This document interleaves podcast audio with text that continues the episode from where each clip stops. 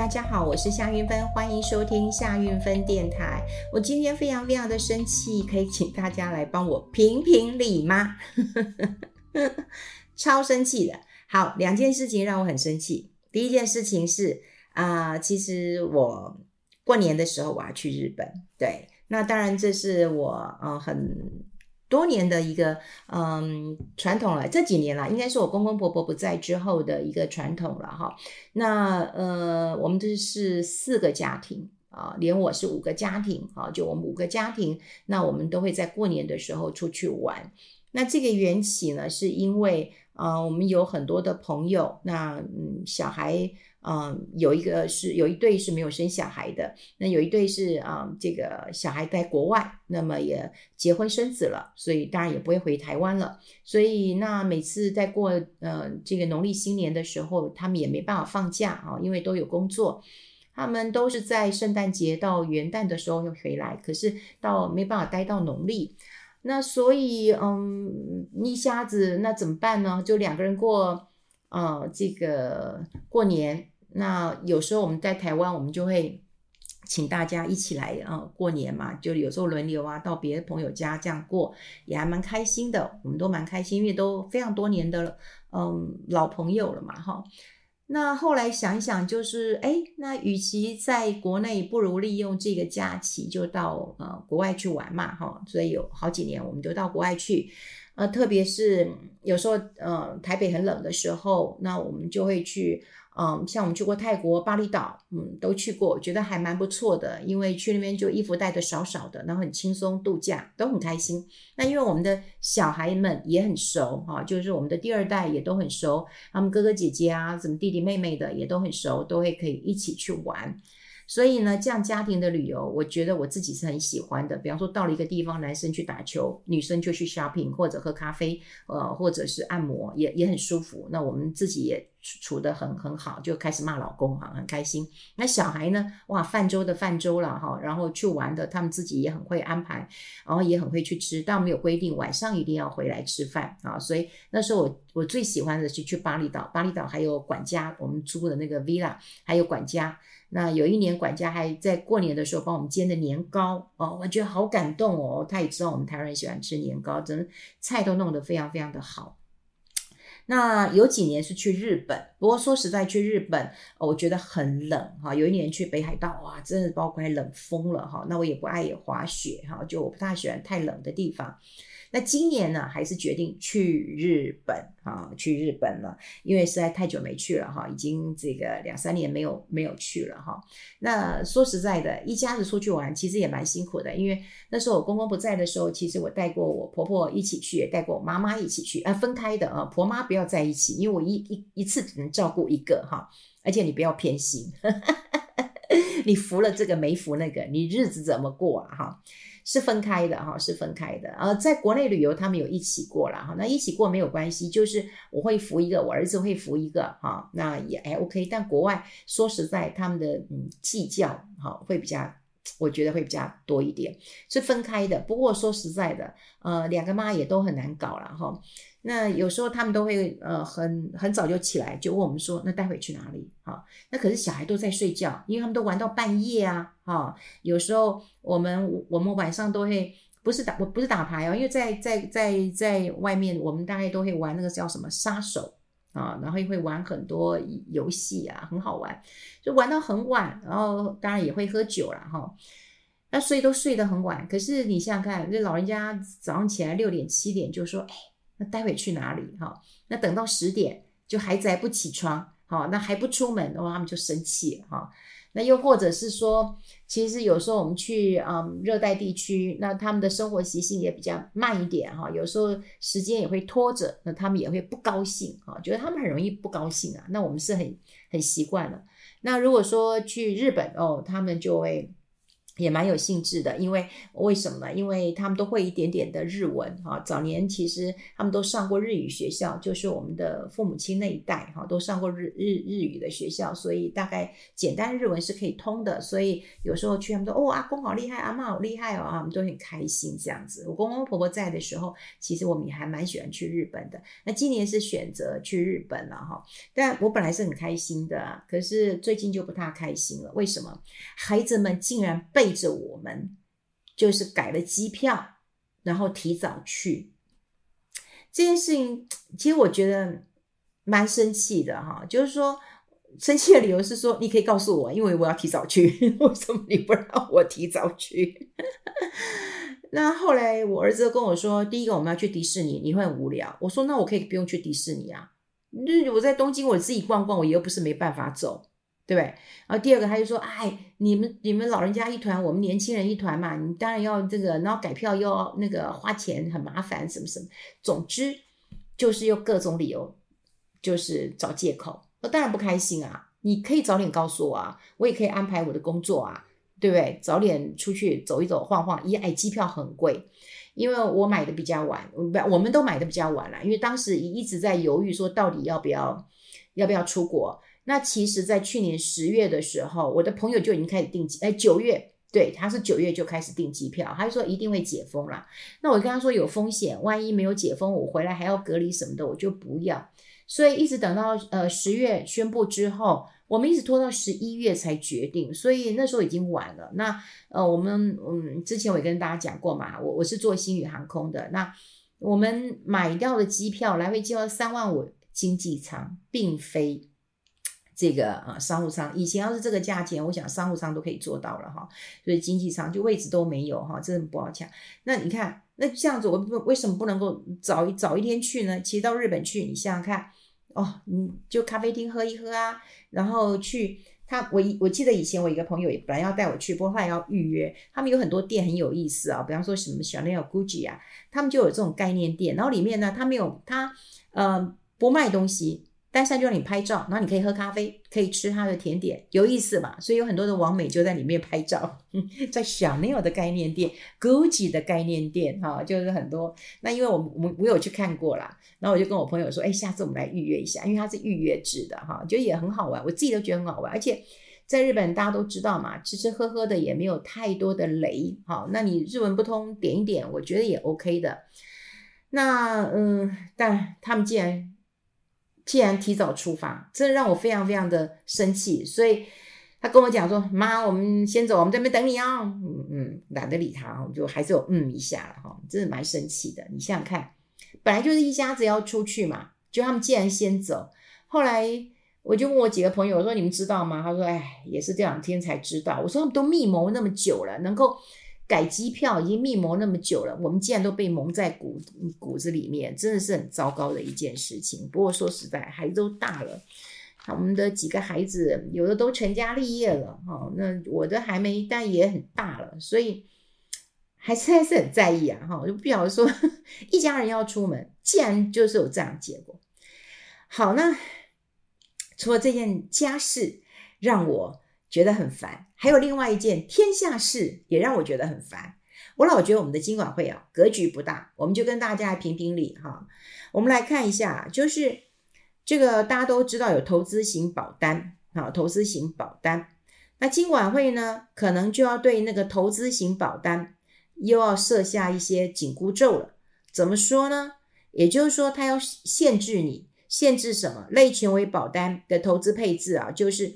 非投资等级的债券，好，要百分之十，好，那如果你加上新兴市场债券，你总共就是百分之二十，好，总之啊，你就是要设限，好，设限，好，那什么叫非投资等级债券呢？就叫高收益债券，好，以前我们都听到高收益债券，大家可能都觉得哦，高收益，那我当然喜欢高收益，谁喜欢低收益啊？可是高收益就是垃圾债，哈，就是。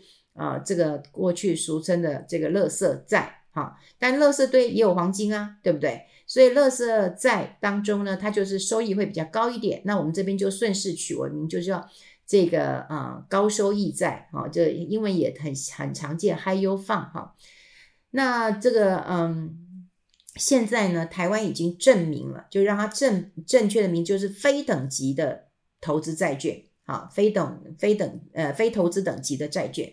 那当然就有投资等级的债券，投资等级债券呢，就是比较这个稳定的啊，政府公债啦，呃，比较绩优的公司债，这些都是投资等级的债券。那非投资等级债券就是高收益债券。那另外新兴市场债券也要设限了。好，那当然呢，这件事情为什么？好，为什么会要设限？大家都知道，以去年来讲的话，其实国内的呃股票型基金跟债券型基金的平均啊，股票型的赔二十趴，债券型赔十五趴，这很多人都吓一跳，股债一起跌，而且债券跌这么多，这当然是一个平均值。可是如果说看到新兴市场债券或看到高收益债券，可能有一些还赔到二十趴的，跟股票是差不多的。那也就是因为说有一些升息的影响，那么债券就是亏钱的，哈，就是亏钱的。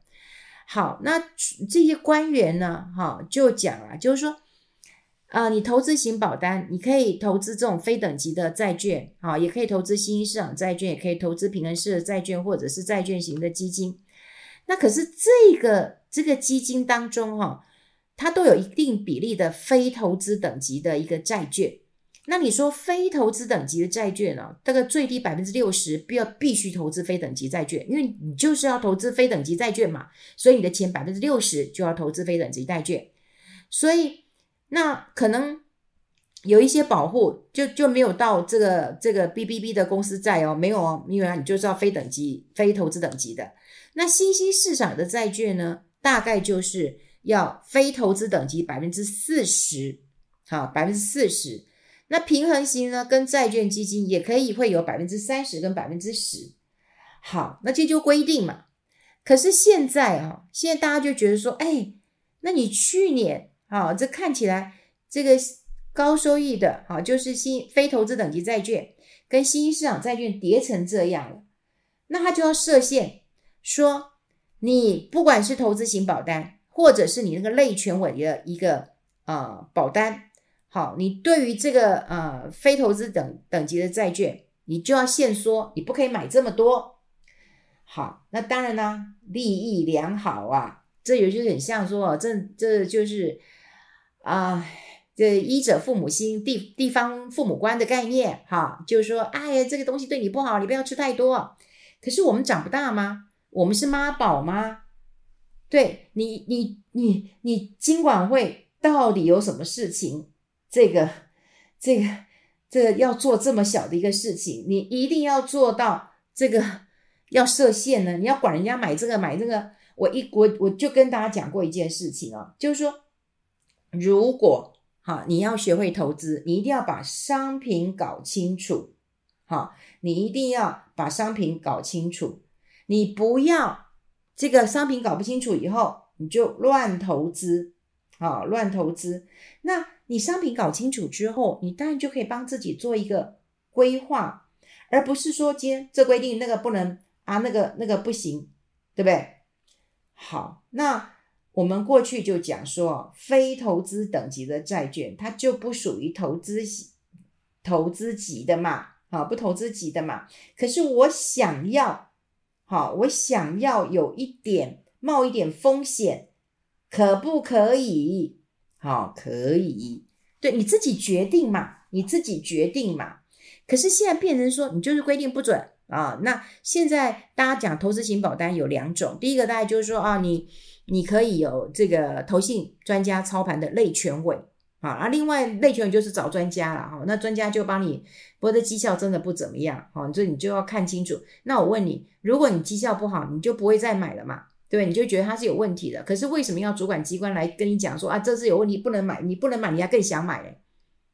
明明他就是，你想想看，你买一个水果，他跟你讲很甜，结果你买的不甜，然后你就觉得啊，摸摸鼻子算了，就嗯，就下次不要跟他买了。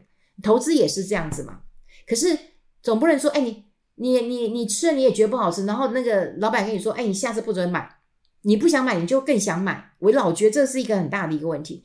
那另外呢，就是有一些人啊，他会自己选啊，自己选投资标的，自己操盘，好，那也就是呃投资这种一篮子的基金，那个叫基金平台，啊，大概有很多很多的一个平台。那如果是这样的一个一个一个状况的呃那个情况之下的话，那第一个。那个跳脚的是谁？当然是叶子跳脚啊，跳跳跳跳跳了啊！他说你一网打尽了，对不对？我这些只要是卖这种投资型保单的就死了，这个发巴啦、安联呐，哈，或者是这些冲击可能就会很大，所以他们就跳脚。那好，我不是要替叶子说话，我只要告诉，我一直觉得很奇怪，就是说，嗯、呃，这几呃去年应该讲去年哈，去年的。这个新兴市场债券当然不好，因为美元独强嘛，你光这个债券的损失，光货币的损失就很大了嘛。那你债券再赔钱，你就就赔更多了嘛，哈。好，高收益债券那当然也不好嘛，因为钱都往这个这个这个比较投资等级的嘛。因为去年只要有风吹草动，大家都往投资等级去嘛。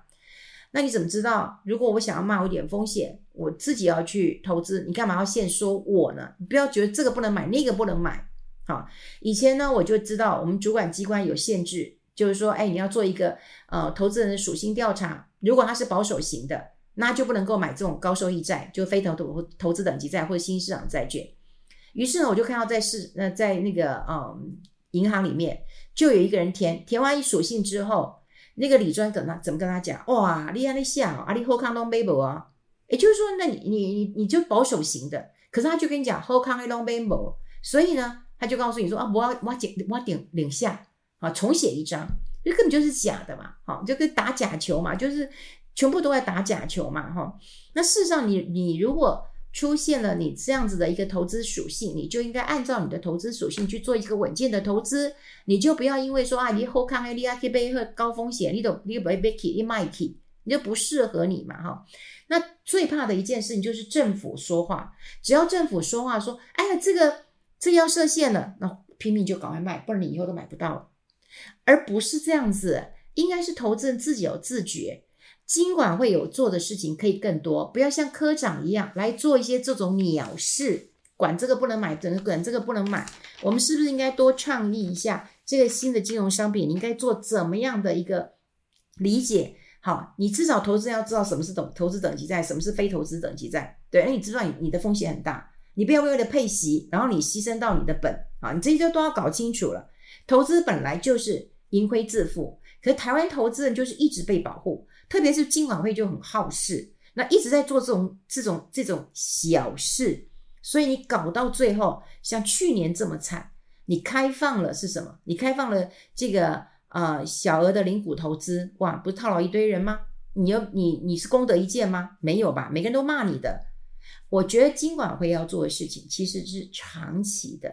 好，第一个，我觉得你要做教育的，好，你要做这个理财的教育，你不要让现在一堆诈骗一堆，好，大家嗯拼命的想要赚快钱，你不要把这件事情做好。然后呢，万一有人赔钱的时候，你就说啊，那这不能买，那不能买，那风险太高了。好，那当然现在目前金融晚会是说在开会，那接下来就放假了啊，所以大家开会之后年后可能就会有一些状况。啊，就是施行的条例或者确定哦，它到底要不要设限？